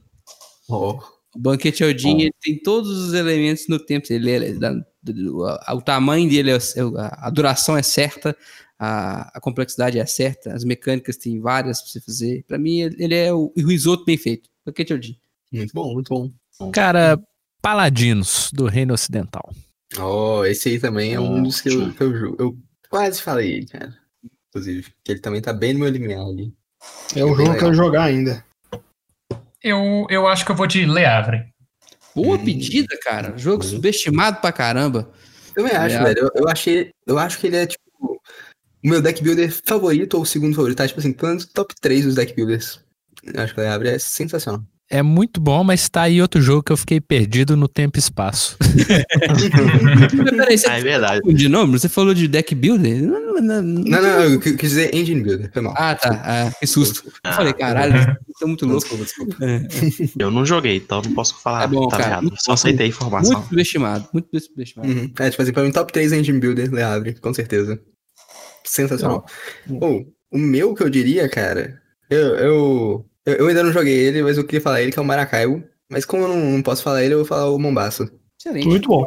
Mombaço É, pra é o ideal. seu pesadão é mais pesadão do que o, o, o meu É, pesadão ideal, entendeu? O ideal dele é mais pesado que o meu ideal. Interessante. Eu tenho um de ideal. Mas- Cara, a pergunta do Bruno é- era o que eu tava perguntando antes. Tipo, completou o que eu tava. Porque é Terra Mística e Gaia, né? Que são muito comparadas. Eu acho que o Gaia, ele aumenta um pouco o peso e pra mim excede o que eu acho. Passou o que é o ideal pra você. Cara, né? cara, pra, pra mim, Gaia não aumenta um pouco o peso, ele aumenta muito. A diferença pra É, mim do Terra Mística pro Gaia é tão grande quanto, sei lá, do Great Western Trail pro Feudum, saca? É, Tipo assim, é Uhum. gritante. Não, sim, é. é. Então, por isso que eu tô falando, como eles são muito comparados, quando. Tipo assim, eu não ligo de jogar um jogo super pesado, eu gosto de jogos super pesados. Mas fala assim, ah, Terra Mística ou Gaia? Não, eu prefiro Terra Mística, pra mim, nossa, tá lapidadinho. Tá muito bonito. Se enfeitar mais, estraga. Pra mim, Terra Mística, nossa, meu Deus. Jeová, como ter Terra número Mística é bom. discussão, Terra Mística 3.96, segundo o BGG, e Gaia Project 4.33. É, E eu concordo com as avaliações. Pra mim, o Gaia É, não, faz é sentido. mais Mas complexo. sim. Muito bom, é muito bom. Muito bom. Então, é, tem mais alguma coisa que não tem que falar aqui? Eu acho que nós temos que ir embora, que o podcast O tá Pedro- pesado já. Pedro faz a rodada. Vai ser. Ele até cochilou aqui, gente. O, o jabá do Pedro já foi completo? Ele já falou tudo? Não, não, não. é, eu queria aproveitar, gente, fazer uma corrente do bem. É, é o seguinte, eu sempre peço pra você, né, nos seguir nas redes sociais, arroba LostTokenBG, no Instagram, Twitter e Facebook. Também se inscrever no nosso canal da Ludopedia e do YouTube, além de entrar no nosso grupo do WhatsApp, como eu já falei anteriormente, né? E tem Twitch agora, hein? E aí, nós, nós estamos vindo aí com o Twitch. Nós vamos divulgar isso mais pra frente. Fica atento, nós vamos aparecer na Twitch. E eu pense, nós pensamos, na verdade, o seguinte, cara, e se a gente desse moral pra quem tá com a gente? Então eu separei aqui hoje quatro perfis da galera que tá no nosso grupo é, e um pouquinho sobre o que eles falam. O primeiro aqui, ó, é o Felipe Rodrigues, no arroba Felipe Rodrigues77. É, ele fala da vida em família de um jogador de board gamer, fala um pouquinho das experiências, dá dicas sobre os jogos. Também tem o Daniel Botogoski, que é com o arroba Overdose Lúdica, onde tem reviews, memes e fotos de jogatina. É, também, ainda no Instagram, todos esses no Instagram, tá, galera? Tem o Thiago Estopo com o arroba Triple Meeple.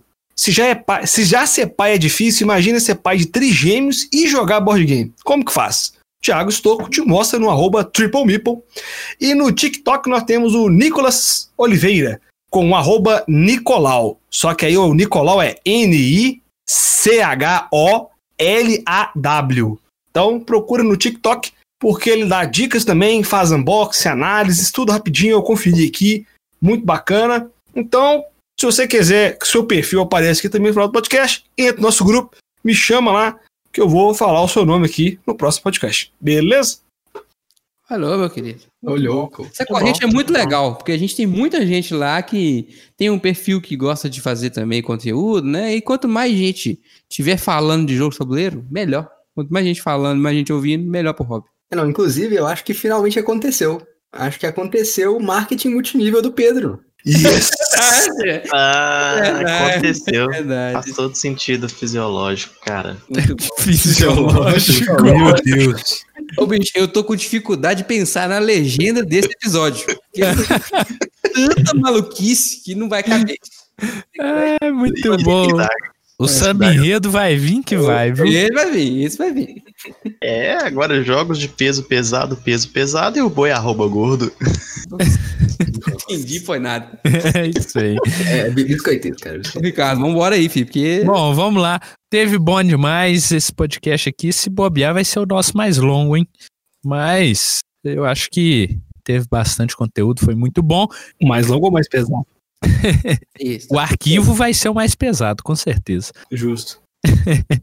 Então vamos para as considerações finais aí. Biscoito, É, dê uma oportunidade pros pesadinhos. Teles, Calma aí, eu tô tentando me concentrar depois. ai, ai, boa noite, galera. Fique com Deus. Boa noite. Eu não posso escutar o podcast de manhã, não. Não pode. É, Não proibido. pode. Coruja Cast agora é só. Porque coruja Posso só à noite. É coruja, é só à noite. Coruja, coruja só à noite. é isso aí. Brunão, Coruja só à noite. Pedrão, Como já diria a grande é, poeta moderna Isa, ô, ô, ô, ô, ô, só vem comigo que o bonde é pesadão. Nossa. Mas peraí, você não copiou o Teles, né? Teles na abertura, né? O Teres falou isso na abertura? Ah, desculpa. É. Então apaga Tá na isso. Disney também. Tá na Disney também. Eu tô. Tá gravado. Essa hora tá gravando. Pera aí. Nós, estamos já chegando no limiar do horário aqui que o bicho tá pegando. viu? Pera aí, deixa eu pensar alguma coisa aqui. Não, já era, essa mesmo. De Então foda-se, vai, vai, toca. Vai, vai, segue, segue, segue. Rafael, Agradecendo, como sempre, sua paciência, sua audiência. Chegou até aqui. Se você chegou até aqui, meu amigo, você imbuiu a sua cabeça de coisas muito pesadas. Espero que você divida com outras pessoas compartilhando esse podcast. muito E- bom. Porque quando você divide o peso, fica tudo mais leve. Exatamente, olha aí. Ô Pedro, teve palavra-chave? Ainda não. Então, pra Ah, totalmente na É pra você que chegou aqui nesse momento de oração, entendeu? Vamos deixar aqui a palavra-chave. A palavra-chave de hoje é caravana. Comenta caravana que eu sei que você escutou isso aqui, porque eu já não tô entendendo mais nada. gente. Socorro! É caravana de onde? Mais hora só, olha só. Mais hora só, olha só. É isso aí, pessoal. Muito, muito obrigado a todos vocês que chegaram até aqui. Muito obrigado por estar nos acompanhando. Como o Pedro já falou, encontra a gente lá no grupo do WhatsApp. Nós estamos lá para conversar com todo mundo, jogar conversa fora, falar bobagem, que é o que a gente mais sabe fazer, E dá notícia. e dar notícia de vez em quando com alguma informação. Mas muito de vez em quando. Mas é isso aí, pessoal. Valeu e até a próxima. Falou. Até mais. É, meu povo, se cuida.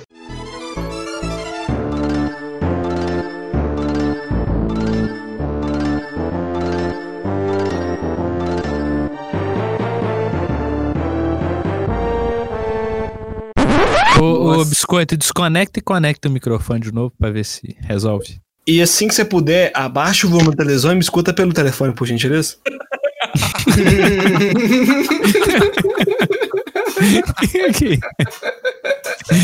Oh, meu Deus. Meu. O cara já tá treinando, né? Vai ser apresentador. Ah, é o novo Luciano Huck.